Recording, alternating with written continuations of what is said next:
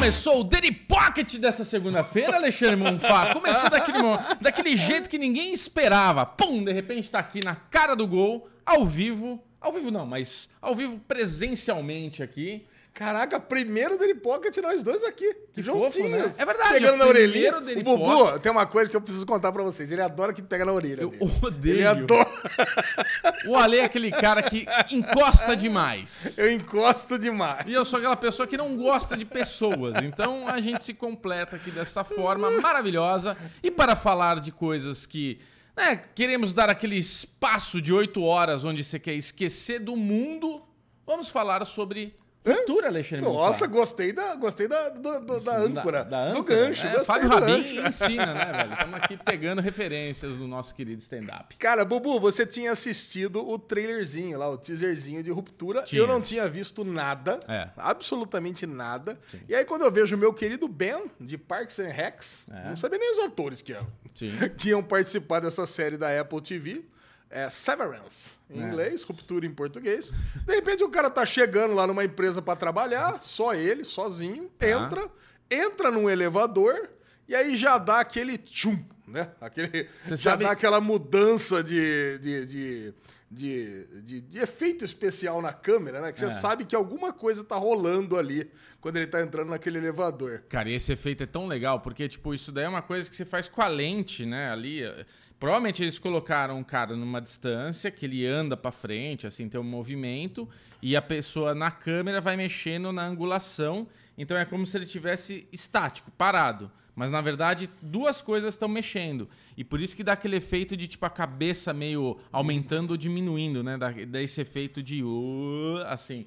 Cara, é, é, muito interessante. Cara, e aí a gente tem que falar das, das referências, né? É. E esse é o tipo de série que eu adoro. É. Todas as séries que veio com essa pegada, eu fiquei apaixonado, cara. Pode ser Homecoming, do meu querido Sam Ismail. Tá. A primeira temporada, a segunda, ignorem. É. Pode ser a série Maniac, né? Com a M. É. Xixel, é, Maniac é M?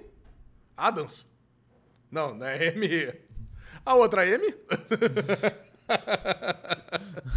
Cara, que também é uma puta série malucaça, que tem essas coisas retrôs. Até Emma no. Stone. Emma, Emma Stone. Stone. Isso. Jonah Hill Exatamente. E é, Emma Hill e John Stone. Muito obrigado, Xixão. Emma Hill e James Stone? Exatamente. Tá.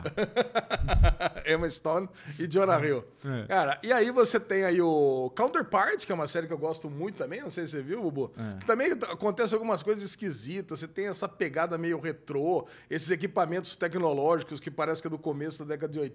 É. Mr. Robot, que é a minha série favorita da vida, quando você também. entrava ali na, nos escritórios ali de White Rose, também tinha esses computadores antigos. Sim. Tinha até um aquário que é muito parecido com o aquário de ruptura. É. Cara, então, são muitas referências a coisas que eu sou apaixonado. Então, eu vou falar, eu já, já tô fisgado por essa série. É.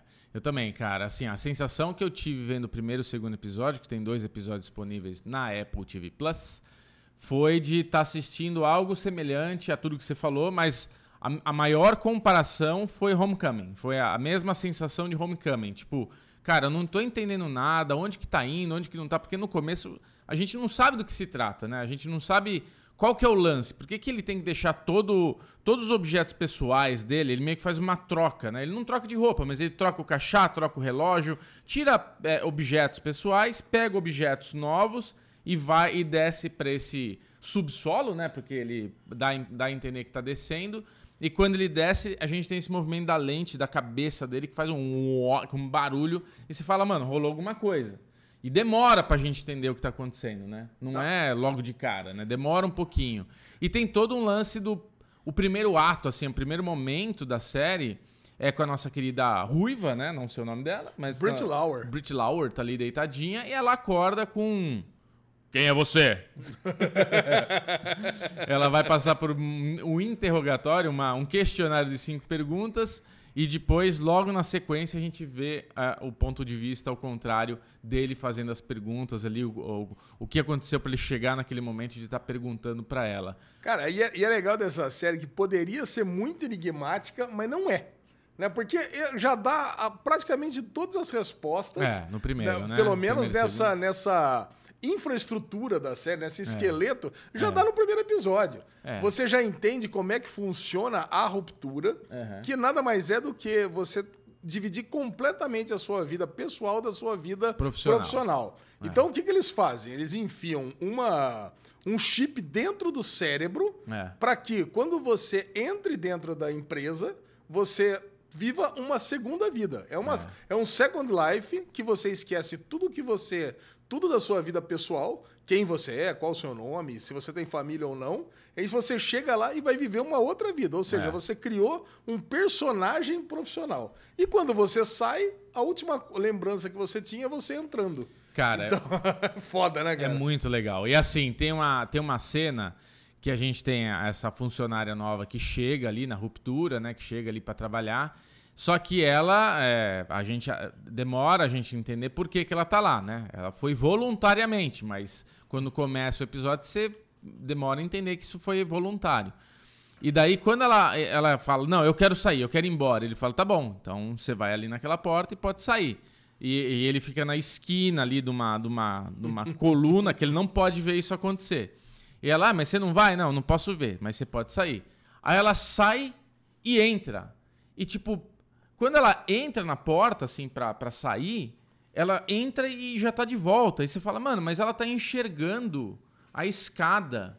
E na hora que a porta abre, não tá. Tipo, bizarro. Aí você fica assim, confuso. E no segundo episódio a gente vai entender o que tá acontecendo, que é fan... eu, eu tinha entendido. Já tinha ah, entendido, tinha entendido o que, que tava acontecendo. Eu falei, putz, deve Caraca, ser isso. Caraca, cara. Eu, Mas... eu fui. Pra mim era tipo um, um jogo multidimensional, como a gente tem visto muita coisa de multiverso, né? É. Eu falei, ué, será que tem uma sala espelho do lado de lá? Mas não, né? Simplesmente é ela passando para fora é. da empresa, Lumon, passando para fora da Lumon numa área em que muda uh, os personagens dela e chega do lado de lá, ela tá lá com o chefe lá dela falando assim, ó, é, é meu chicken, né? O, o, o, personagem principal, ela fala assim, ó, seguinte, você agora você lá você, você trabalha lá dentro, você, você pode voltar ou você pode ir embora. Então ela volta. Então, a, o que a gente estava assistindo no primeiro episódio era ela é, entrando e voltando. Isso. Só que dava a impressão que ela estava passando pela porta. É, ficou um pouco confuso a tua explicação. Acho que não. não sei se as pessoas vão entender, mas é bom não entender. Você que está ficando curioso com a série, é bom que você veja e descubra um pouquinho sozinho, cara. Mas assim, ela, ela é muito confusa. Quem, quem dirige, acho o episódio, se não me engano, mas quem escreve com certeza, produz, é o Ben Stiller, né? Isso. Então é legal falar. Essa turminha é a turminha do Ben Stiller, né? O ator principal, inclusive, está naquele a, a, Vida Secreta de Walter Mitty. É, é, ele Puta, tá ali. Eu nunca vi até Putz, hoje. É, o sempre fala pra assistir. Uma vergonha ali. Ah, é o Adam. Scott que tá, tá na Vida Secreta de Walter Mitty? O ator o principal? O principal é, tá. Ah, que ele, ele é. Tá. Assim, eu, acho que o, o, personagem que ele fez mais famoso é o Ben de Parks and Recreation. É, não, mas em. Mas ele tem. Ele tá também em Big Little Lies. É. Né? Ah, ele é um bom ator, eu gosto dele, cara. Gosto bastante. Gosto. Agora, do elenco, quem que nós temos? A Brit Lauer, que o Bubu falou, que é a é. ruiva. É. é. eu fui atrás, porque eu não lembrava da onde que eu conhecia. E ele, ela tá numa série de comédia que eu adoro, chamada Man Seeking Woman. Uhum. Você conhece essa série? Não. Cara, você vai adorar, você vai rachar de rir com o primeiro episódio, cara, muito boa. Tem o Christopher Walken, de Dispatch from Outware, e, pô, Christopher Walken dispensa apresentações. Tem a Patricia Arquette, pô, de, de, de Denamora, Escape to, to Denamora. É. Escape from Denamora, né? Cara, e pô, o elenco é muito bom, cara. O elenco é muito bom. Ó, tem esse cara aqui, ó. Deixa Olha eu lá, Christopher aqui, Walken. É, tem. Deixa eu pegar os nomes aqui, ó. Zack Cherry, que é ótimo. Cadê? Olha John Turturro. Porra, esse cara é maravilhoso. Ah, John Turturro, tá é, lá. Por isso que The eu tô off. aqui, ó. The Off. Patrícia Arquette. Ó, tem a Ditchin Lanchman, que tá em King, é, Animal Kingdom. Ela é muito boa também. É, aí... E o Vasquez também é muito bom, tá um monte de coisa. Cara, o elenco é muito bom. Michael Chernus, esse cara aqui você deve conhecer de várias coisas também, Alezinho. Cara, acho que o que tem de mais famoso é o Christopher Walken, a Patricia Arquette e o Adam Scott, né? Eu acho é. que são os três mais famosos. Ah, muito bom, Alezinho, muito bom. Recomendação máxima aí para você acompanhar. Tem dois episódios e daí vai ser um por semana. É, e, e, e, o que vale é que parece que essa técnica não é só dessa empresa, né? Você entendeu isso? Cara, então. A, a discussão que quando ele sai, ele vai viver a vida normal, tem toda a historinha dele, com a irmã dele que tá grávida, com o cunhado.